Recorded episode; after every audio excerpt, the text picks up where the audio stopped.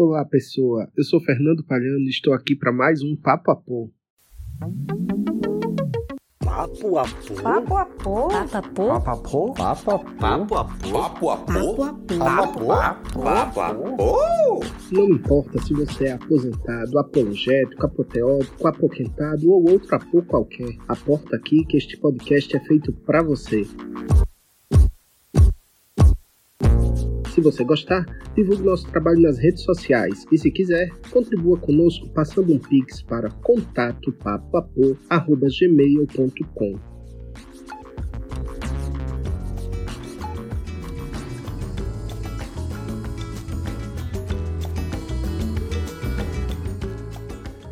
E eu vou começar esse episódio logo dizendo qual é a situação pra, por aqui para ninguém se assustar ao longo do episódio. Este é o primeiro episódio de Papo a Pô, edição viagem que eu estou gravando como viajando. E aí esse episódio é sobre essa viagem? Não, não é sobre essa viagem. Eu estou de férias do meu trabalho regular e vim visitar os meus pais na casa deles. E aí a casa dos meus pais é um lugar que mora muita gente. São seis pessoas morando aqui. Eu entrando aqui, somos sete encontrar um lugar e um horário para gravar nessas condições é difícil. Eu estou gravando aqui na área de casa, enrolando o microfone aqui com muito pano para ver se melhora, se, se reduz ruído, para nossa editora Santa Vera não ter que fazer tanto milagre, né? Vamos ver o que, que vai sair. Mas ó, pode ter cachorro latindo, pode ter moto passando, enfim, vocês já sabem o que está acontecendo, né? Mas o episódio de hoje também vai falar sobre viagem que eu fiz em algum momento da minha vida. Eu acho que eu já contei aqui em algum episódio do Papo Pô que eu fiz faculdade de História. Fiz faculdade de História até praticamente terminar. Muita gente que me conhece desde essa época, revoltado comigo até hoje, porque eu só não me formei em História porque eu não entreguei uma monografia. Eu cursei todas as disciplinas, tudo, tudo que era preciso, eu fiz, mas quando chegou na hora de entregar a monografia, eh, eu já não estava muito no espírito, já não queria mais trabalhar com aquilo, e aí desisti fui embora, viver outras coisas da vida. Mas o fato de ter feito faculdade de História e depois ter feito faculdade de Letras me colocou em alguns momentos diante do barroco. E aí hoje a gente vai conversar um pouco sobre viagens com destinos barrocos. É claro que a gente não tem como dar conta de todos os destinos barrocos do Brasil. O Brasil, afinal, é um país enorme e onde o barroco tem diversas diversos expoentes de cultura, né? A começar por Minas Gerais, obviamente, onde você tem um enorme enorme acervo de, de barroco, tanto em prédios quanto em esculturas. Né? Então, o, o, Brasil é cheio de barroco, a América Latina é cheia de barroco, então a gente não tem como dar conta disso tudo. Vamos fazer então um recortezinho mini falando de alguns destinos barrocos no Nordeste brasileiro.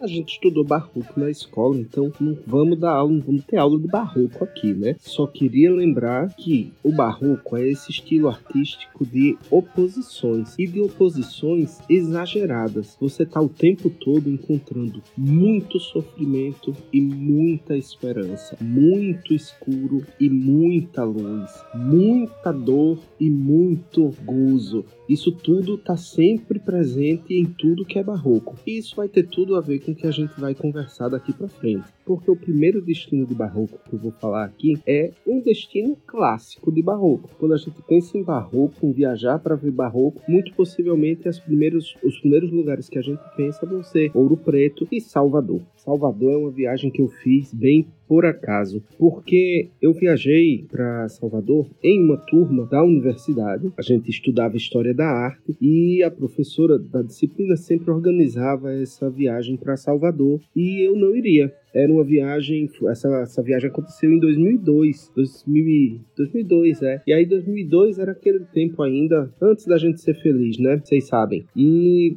nesse período, na a minha família não tinha dinheiro para me mandar para Salvador. Então eu não ia. Enfim, fazer o quê, né? Era a professora também entendia isso, nem todo mundo podia ir. E eu nem me lembro qual era, qual seria a atividade para quem não pudesse ir, porque na verdade a intenção dela era que mais gente pudesse ir, mais gente conhecesse, é, visse daquilo que a gente discutia em sala de modo mais próximo. E aí, às vésperas da viagem, uma amiga minha que iria, desistiu de ir, não pôde ir. E aí ela me, me perguntou se eu não queria ir. Ela aproveitaria o que ela já tinha pago e eu pagaria ela do jeito que fosse possível. E desse jeito eu acabei indo para Salvador, completamente por acaso, fazendo o Cred Amigo para bancar a minha viagem. E foi muito bom, foi uma viagem muito boa. E aí, quando eu tava falando que o barroco é esse estilo de exageros, Salvador foi a primeira viagem de grande porte que eu fiz na minha vida. E para além disso, uma viagem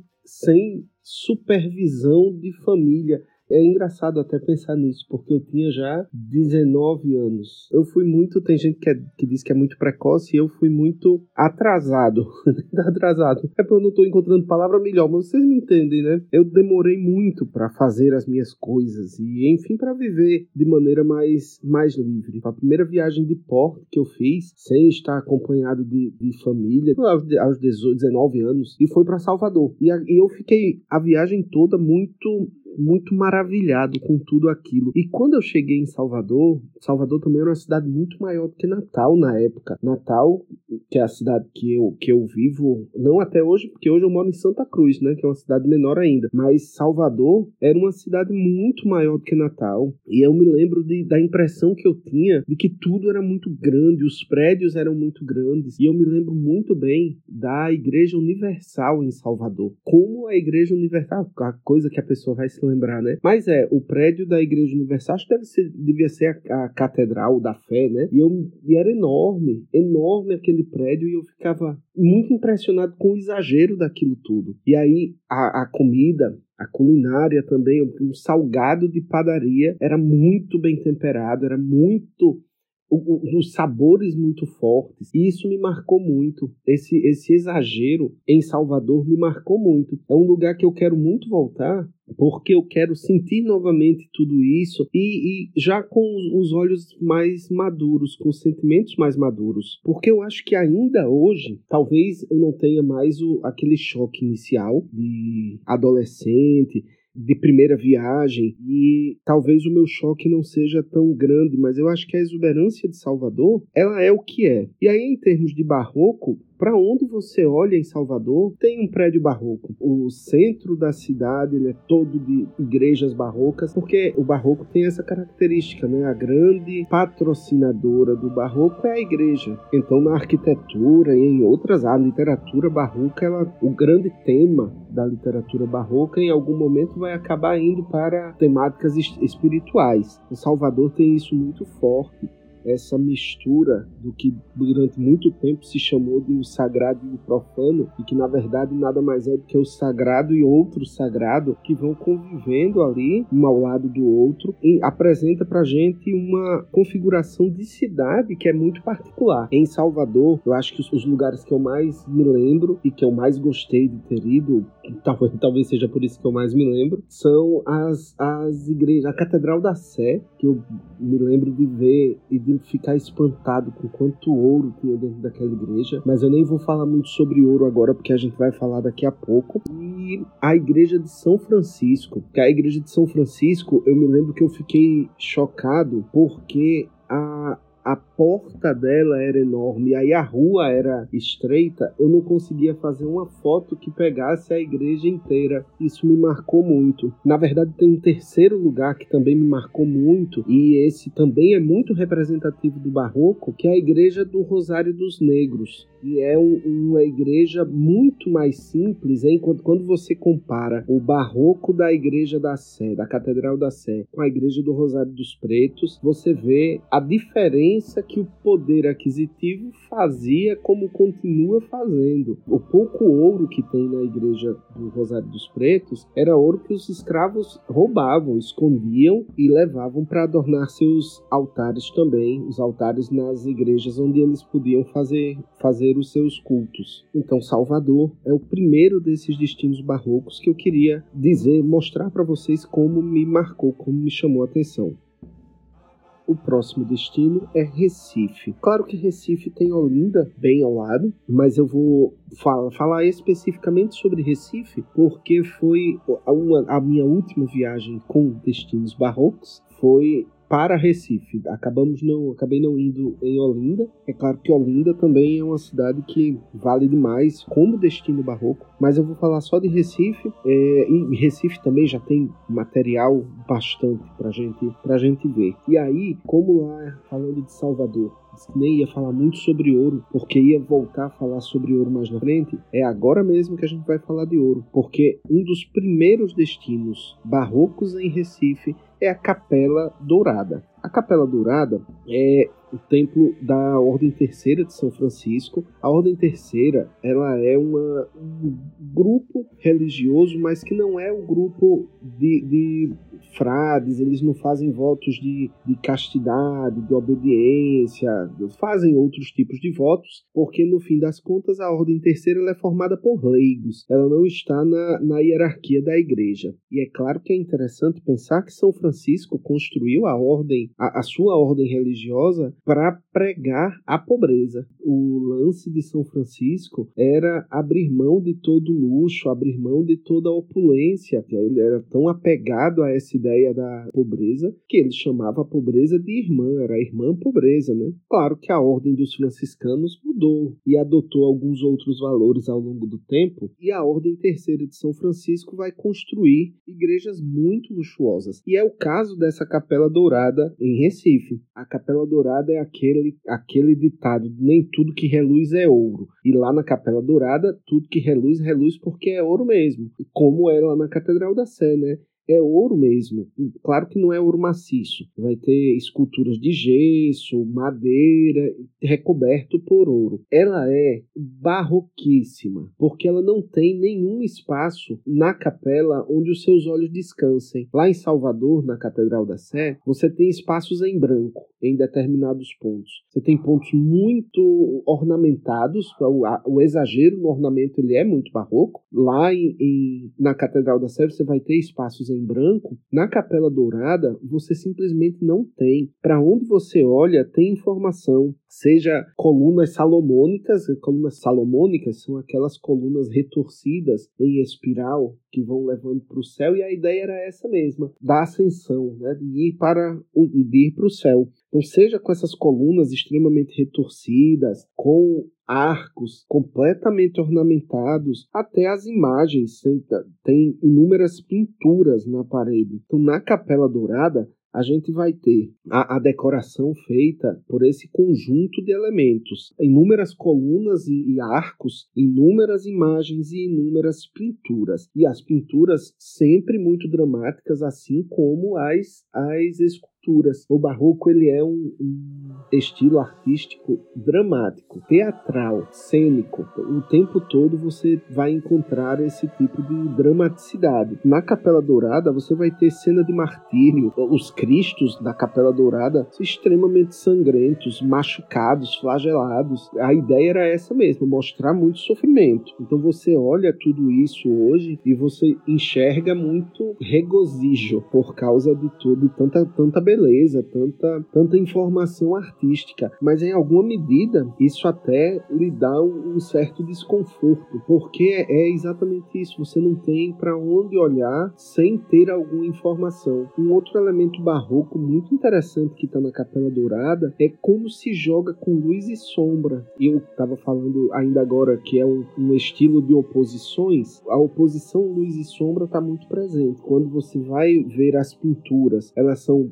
muito dramaticamente colocados a luz e a sombra, mas a luz natural que entra pelas janelas e quando, quando ilumina o interior da capela provoca também esses efeitos. Nessa hora a minha memória me prega uma peça, porque eu não vou me lembrar exatamente se é por dentro da Capela Dourada ou se é o outro roteiro que faz com que a gente chegue ao interior do convento franciscano. E eu quero falar desse convento porque é o lugar onde a nossa vista vai descansar. Depois de toda a informação que a gente tem da Capela Dourada, ir para o convento e para o, o claustro do convento é um momento de muito mais tranquilidade, especialmente especialmente pelo conjunto de azulejos que tem nesses dois espaços. mas ainda assim o, o, a, os azulejos do claustro do convento de Santo Antônio, convento franciscano, são belíssimos de toda aquela tradição de azulejos portuguesa, né? E se encontra lá em Recife também, um, um, conjunto muito bonito. O último ponto de barroco que eu queria falar de Recife nem está em igrejas, mas está num outro lugar que vale muito a pena visitar, que é o Instituto Ricardo Brenão. Lá tem uma imagem de Nossa Senhora da Piedade, que também é puro barroco, uma escultura que aquela foto que a gente publicou no Instagram essa semana. Nela a gente consegue ver muito bem a dramaticidade do barroco. Né? Na imagem, Nossa Senhora está com uma mão levantada para os céus. É, ela está quase que perguntando a Deus por que, que ela está sofrendo tudo aquilo. A outra mão ela está tentando segurar o corpo de Jesus, como que acabaram de entregar o corpo de Jesus a ela depois que foi tirado da, da cruz. Então ela fica com uma mão tentando segurar o corpo, a outra mão e, e o olhar voltado para o céu,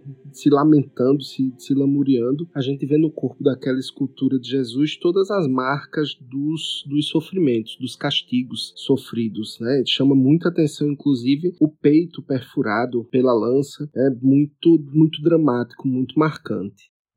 E o último desses destinos barrocos vai ser Penedo. Penedo fica nas Alagoas, a 160 quilômetros mais ou menos da capital Maceió, fica para o sul, e é uma cidade que fica às margens do Rio São Francisco. De cara, você já tem uma, uma paisagem maravilhosa para conhecer, porque a orla do Rio São Francisco é muito bonita e em Penedo você vai ter bares onde você vai poder jantar, enfim, passar a tarde. Um pôr do sol fantástico na orla do rio. Dá também para fazer a travessia de barco de Penedo da margem alagoana para a margem sergipana. Mas a gente está aqui para falar de barroco. E o centro histórico de Penedo é riquíssimo de barroco. Penedo é uma das cidades mais antigas de Alagoas, tem uma certa divergência sobre qual cidade é mais antiga, mas se não é a mais antiga, é uma das mais antigas. Vai passando um carro aqui agora. Eu tô gravando de 1 e 10 da manhã, a gente tá passando carro aqui na rua, mas foi o primeiro carro que passou desde que eu comecei. Enfim, voltando, o centro histórico de Penedo ele é muito, muito bem preservado, muito bem conservado. Então a gente vai ter um conjunto de prédios históricos é, muito grande, tanto em termos de arquitetura sacra quanto em outros tipos de arquitetura. O conjunto de igrejas você tem deve ter seis ou sete igrejas barrocas, mas você vai ter um museu imperial, museu imperial porque Dom Pedro II viajou a Penedo e se hospedou nessa casa onde hoje é o museu. O teatro de Penedo é muito muito bonito também e outros prédios históricos. O centro o centro está muito bem preservado, vale demais a visita. Inclusive fato interessante dessa viagem é que quando eu estava lá em grupo, uma das pessoas, uma das meninas que estava com a gente no grupo, de repente tinha um horáriozinho mais livre e ela pediu para ir fazer uma visita. E o professor liberou ela para ir fazer essa visita. Ela estava indo visitar ninguém mais, ninguém menos que Carlinhos Maia. Carlinhos Maia, por caso de você não saber, eu também não sabia naquele momento, era é influenciador digital e já tinha uma certa fama na internet. Depois ele veio a ser um dos maiores nomes do mundo nas redes digitais, mas naquele momento o professor ficou espantado com a pessoa saindo daquele roteiro para ir conhecer Carlinhos Maia. Mas é isso, minha mãe fala muito que o que é de gosto arregala o peito. Eu tava aqui pensando, você sair de Natal para bater em Penedo nas Alagoas e de repente se deslocar da sua do seu roteiro para encontrar Carlinhos Maia? Ah, não, gente. É barroquérrimo isso, né? Vamos combinar. E vamos embora. É, em Penedo eu queria destacar duas igrejas. A igreja de Nossa Senhora dos Anjos, que é a primeira igreja construída em Penedo. O guia que foi com a gente disse que ela tem o maior teto pintado de Alagoas. E é incrível o teto da igreja de Nossa Senhora dos Anjos. Tem cenas, se a gente falou ainda agora lá de Recife, das colunas salomônicas, quando você vai no teto de Penedo, como tem também no teto de outras igrejas, mas essa eu me recordo muito bem da sensação que era você olhar para o teto e ver que aquelas colunas que estavam construídas nas paredes, e às vezes esculpidas na parede, ela sobe na pintura do teto e dá a impressão que ela vai encostar no céu, porque a pintura do teto, ela é como se fosse o palácio da rainha dos anjos, a rainha dos anjos, a padroeira da igreja, Nossa Senhora dos Anjos, e a imagem que está no centro do teto é justamente uma imagem de Nossa Senhora dos Anjos, cercada pelos anjos, que são os pajens da rainha da, daquela cor. E essa pintura ela é muito impressionante. Por onde você, em qualquer lugar que você passe e você olha para o teto, você tem a, a, sensação de que aqueles personagens estão olhando para você, estão de certa forma interagindo com você. Faz parte justamente da dramaticidade desse barroco. E a outra igreja que eu queria destacar também lá em Penedo é a igreja de Nossa Senhora das Correntes. Essa já fica bem às margens do Rio São Francisco mesmo, construída por família rica, a família Lemos ao contrário da igreja de Nossa Senhora dos Anjos, que é ligada ao convento franciscano, a igreja de, de Nossa Senhora da Corrente ela foi construída pela família Lemos. E tem uma história interessante na, da, da família Lemos que ela, que ela era contra a escravidão. Então tem um detalhe nessa igreja que chama atenção, que quando você entra nela, do seu lado esquerdo, já próximo do altar mor, ela tem uma, uma aberturazinha, uma porta portinha muito estreitinha. E dizem que lá a família escondia escravos fugidos para conseguir dar cobertura a eles para fugirem pelo rio. Chegavam embarcações que eles conseguiam colocar os escravos fugidos. E isso acaba me trazendo uma reflexão que eu acho que dentro de toda essa história de barroco, dentro de toda essa admiração com a beleza, vai fazer um contraste que é talvez extremamente barroco. E me faz uh, pensar em como nós admiramos todas essas obras hoje, mas quanto e, e aqui no Brasil, mas em outros países da América Latina, em como essas igrejas incríveis, em como essas obras de arte incríveis foram construídas à base de sangue de escravos. E essa é uma reflexão que, que eu sempre me faço quando eu entro nessas igrejas mais antigas.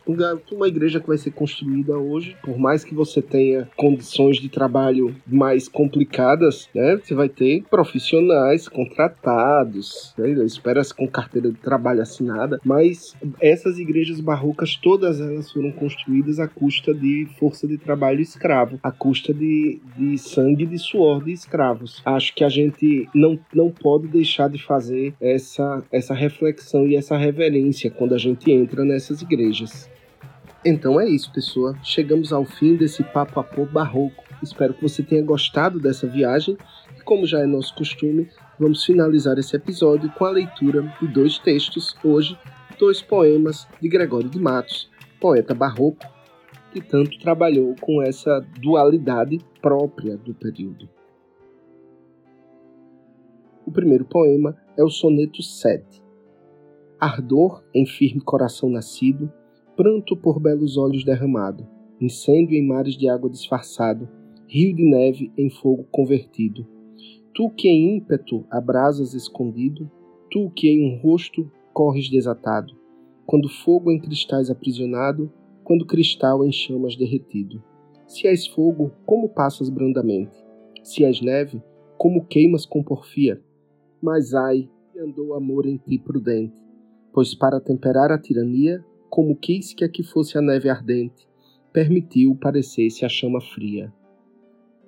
O segundo, um poema satírico. As coisas do mundo. Neste mundo é mais rico que mais rapa. Quem mais limpo se faz tem mais carepa. Com sua língua ao nobre o vil decepa.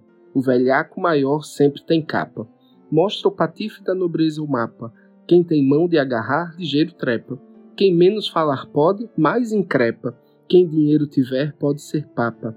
A flor baixa se inculca por tulipa. Bengala hoje na mão, ontem garlopa. Mais isento se mostra o que mais chupa. Para a tropa do trapo, vaso a tripa. E mais não ligo, porque a musa topa. Em apa, epa, ipa, opa, upa.